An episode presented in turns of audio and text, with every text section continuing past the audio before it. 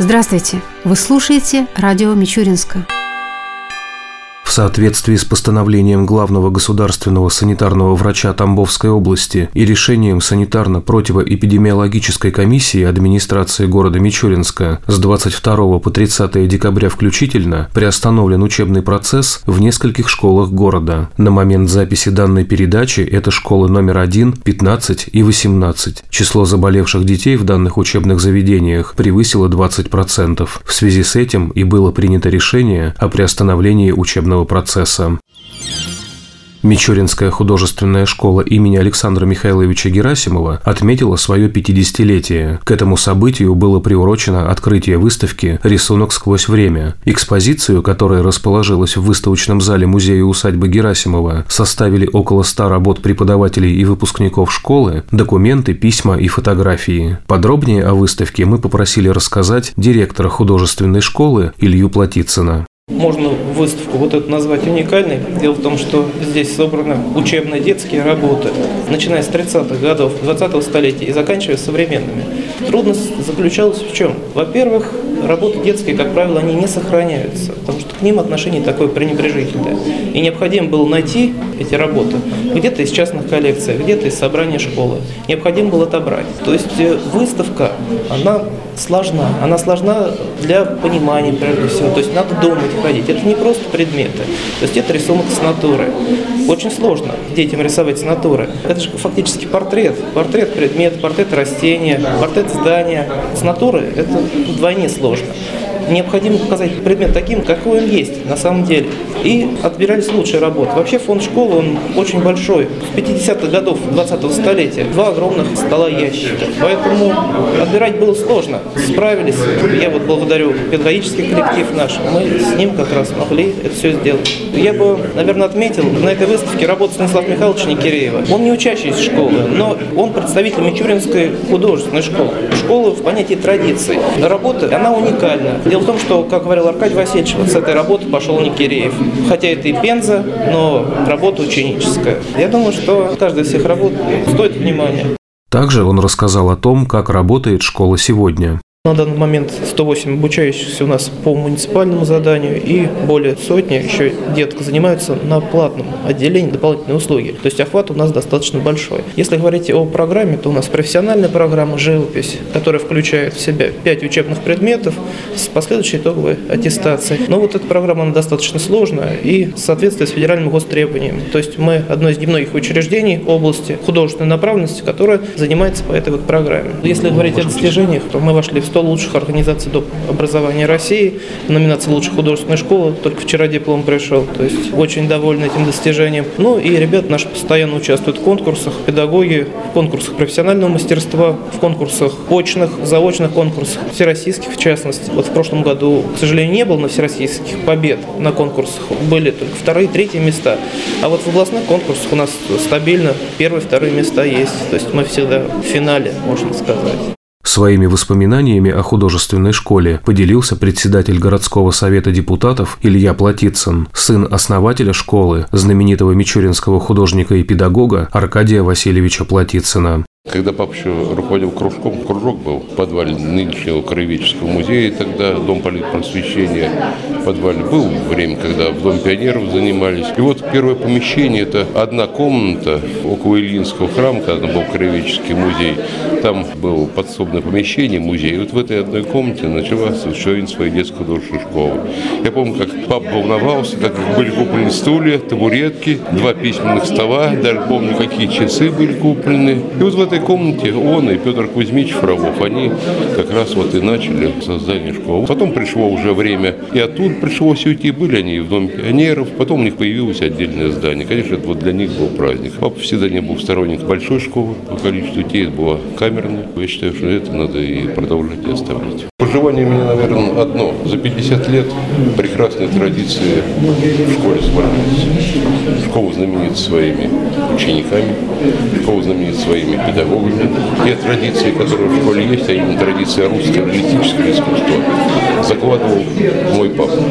Я хочу, чтобы эти традиции продолжались сегодня среди учеников, среди преподавателей, чтобы действительно основой был рисунок. Сегодня вот эта выставка, это очень интересно, я считаю, впервые показана, в принципе, работа, которую мы не привыкли видеть. Это ученические, это работа, которая создается в класс по заданию педагога, и педагог может подойти и подправить своей рукой. Вот вы знаете, чтобы эти традиции русского рисунка, русского реализма оставались сегодня и в самой школе. К другим темам. В пресс-центре администрации города состоялся брифинг на тему борьбы с распространением наркотиков. С представителями городских средств массовой информации пообщался старший оперуполномоченный по контролю за оборотом наркотиков городского отдела полиции Владимир Уколов. И в первую очередь он рассказал о ситуации с распространением наркотиков на территории города. ОМВД России по городу Мичуринску зарегистрировано 61 преступление, связанное с незаконным оборотом наркотических средств. В прошлом году было 67 преступлений. То есть некий идет спад. За год ОМВД выявлено 22 правонарушения административных, связанных с незаконным оборотом наркотических средств. 14 из них это связаны с употреблением наркотических средств, 6 с хранением наркотических средств в незначительном размере и 2 административных правонарушения, связанных с употреблением наркотических наркотических средств в общественных местах. Есть наркотические средства природного происхождения, опий, мак опийный, ну и у нас распространено это марихуана, производный там гашиш, либо конопля. Население нашего города прибегает к употреблению дикорастущей конопли, которая произрастает там где-то у нас на пустырях, на каких-то помойках, свалках. То есть ходит, выбирает, то есть отдельно стоящие кусты, снимает с них пробу, ну и занимается заготовлением естественных наркотических средств. Опийный мак опять по сезону идет, но вот нашу как бы озабоченность вызывает больше синтетические виды наркотических средств. Это вот э, спайсы, которые сейчас активны, и так называемые соли. Спайс – это синтетический каннабинол, то есть, в принципе, в некотором роде аналог марихуаны, естественно, да, но синтетическим образом выведенный. И соли. Соли, то есть, это вещества по большей степени психотропные. И основная вот проблема распространения данных наркотических средств не из рук в руки, а вот именно посредством использования сети интернет использования тайников заклада. В завершение Владимир Уколов напомнил об ответственности, которая предусмотрена за распространение, хранение и употребление наркотиков.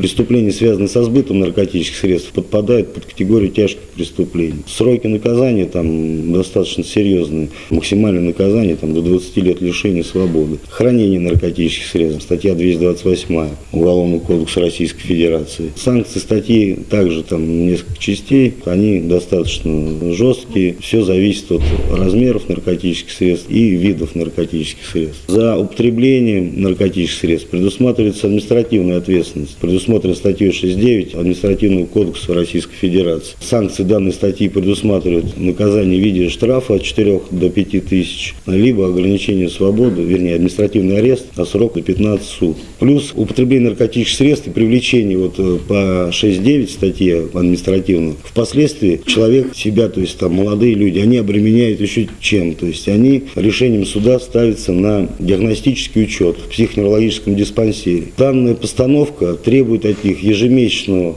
прохождения медицинского освидетельствования на факт употребления наркотических средств, отказ от диагностического обследования влечет за собой также административную ответственность по статье 6.9.1. Там уже срок административного ареста увеличен до 30 суток. Поэтому даже однократное употребление наркотических средств и, скажем так, попадание в поле зрения правоохранительных органов, помимо вот административных наказаний, повлечет за собой и такие проблемы в жизни, жизни, как там э, замена водительского удостоверения, потому что все данные о лицах, причастных к наркотическим средствам, вносятся в базы, и при получении водительских прав, поступлении на работу, это ограничивает возможность работать в данных организациях.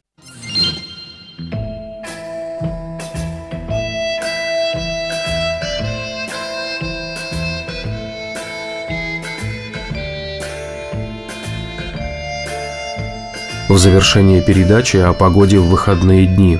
По данным Гидромедцентра России, в субботу и воскресенье в Мичуринске днем будет 2-4 градуса ниже 0, ночью до минус 7 градусов. Согласно прогнозу, в эти дни высока вероятность осадков. Ветер ожидается переменных направлений, умеренный, до 4 метров в секунду.